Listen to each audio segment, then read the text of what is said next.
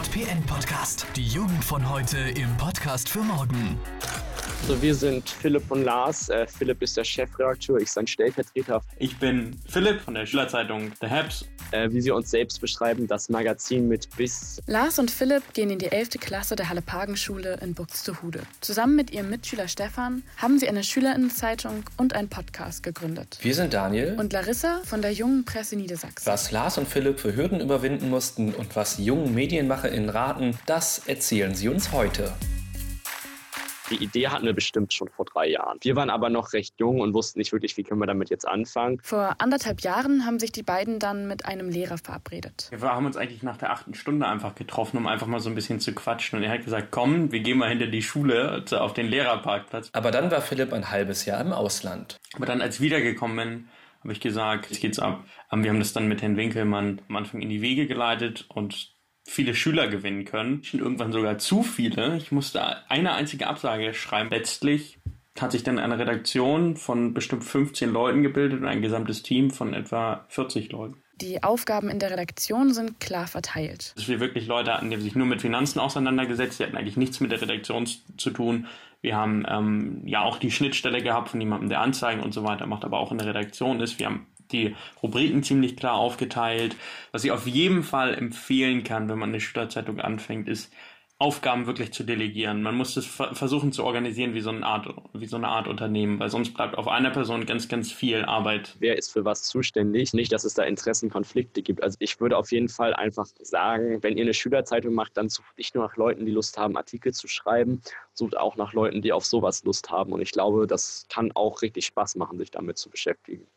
Neustart lautet der Titel der ersten Ausgabe. Wir haben uns am Anfang im Prinzip haben wir uns auf eine Tafel geschrieben, alle möglichen Titelthemen, die man für so eine Ausgabe wählen könnte. Wir haben gesagt, so ein Titelthema muss her, das gibt Struktur. Das fanden ziemlich viele Leute gut vor in der Redaktion und dann haben wir uns da ganz demokratisch für entschlossen. Dabei beeinflusste die Corona-Pandemie die Themensetzung. Es ist natürlich so, dass es das Themensetting oder das Agenda-Setting, wie man so schön sagt, nochmal beeinflusst hat, weil ähm, Neustart auch in dem Zusammenhang natürlich nochmal gedacht werden musste. Dem konnte man kaum ausweichen. Wir wollten bewusst nicht den Fokus darauf legen, aber trotzdem das Thema nicht auslassen. Und das hat auch ihre weitere Zusammenarbeit verändert.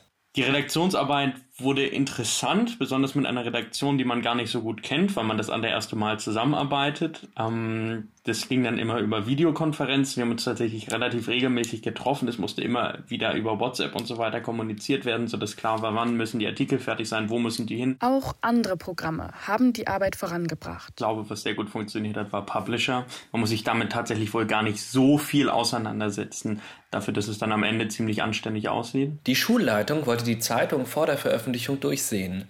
Das ist aber nach dem niedersächsischen Landesschulgesetz gar nicht erlaubt. Ich habe das dann unserer lieben Schulleiterin ähm, drei Tage vorher tatsächlich geschickt, aber da war das schon längst im Druck. Es war sozusagen ein bisschen alternativlos für sie. Was auffällt ist, viele Artikel in The Helps sind sehr politisch. Lars zum Beispiel hat eine Kolumne geschrieben, die heißt Das Ja. Ministerium, das in der Krise versagte. Oder was dann, Herr Tonne? Genau, da hat er sich sozusagen sehr kritisch ähm, gegenüber dem Umgang mit der Corona-Krise des äh, niedersächsischen Kultusministeriums ähm, geäußert und das auch sehr auf Herrn Tonne, den Kult niedersächsischen Kultusminister, zugeschnitten. Das hat so ein bisschen, ich sage mal, Unwohlsein bei ähm, der Schulleitung hervorgerufen. Da musste ich dann nochmal mit der Schulleiterin sprechen. Aber letztlich gab es dann nicht so etwas wie Zensur oder ähnliches. Ob es Lehrerbeteiligung gab, eigentlich nicht. Diese Schülerzeitung ist tatsächlich lehrerfrei. Lars und Philipp machen jedoch nicht nur ihre Schülerinnenzeitung, zusammen mit ihrem Mitschüler Stefan podcasten sie auch. Ich würde uns mal als Unterhaltungspodcast bezeichnen. Wir reden viel über Politik, aber mehr über, sage ich mal, spannendere Themen. In letzter Zeit sehr viel über die Schülerzeitung. Also wir sehen ihn eher als Beiprodukt. Die Schülerinnenzeitung ist nur bedingt involviert. In letzter Zeit haben wir, versuchen wir immer einen Gast aus dem verschiedenen Bereich von der Schülerzeitung zu haben, der da ein bisschen was über seine Aufgabe, Ausga Aufgabe erklären kann. Das ist der größte Sprachkampf, den es gibt. Ausgabe, Aufgabe, Aufnahme. Nach viereinhalb Monaten Arbeit war dann das erste Heft der neu gegründeten Schülerinnenzeitung fertig. Die Ausgabe kam in den Druck und ist seit dem 12. Mai online per Mail bestellbar. Was uns das auch ermöglicht hat, war auf jeden Fall, dass wir hier diese Corona- Pandemie hatten, was uns dann ermöglicht hat, die Zeit quasi zu reinvestieren in die Schülerzeitung, was uns ermöglicht hat, jede Woche einen Podcast aufzunehmen und zum 72 Seiten Exemplar zu drucken. Das werden wir wahrscheinlich in Zukunft ein bisschen reduzieren müssen. Also es macht erstmal wirklich total viel Freude, das zu machen, egal ob im Podcast oder mit der Schülerzeitung. Und zweitens, es eröffnet so unglaublich viele Möglichkeiten. Also man kriegt Einblicke in Bereiche oder man denkt über Sachen nach, ähm, in die man niemals reingekommen wäre, beziehungsweise über die man nie, niemals nachgedacht hätte. Dein JPN-Podcast. Die Jugend von heute im Podcast für morgen. Folgt uns auf Instagram und Facebook oder besucht unsere Website deinejpn.de.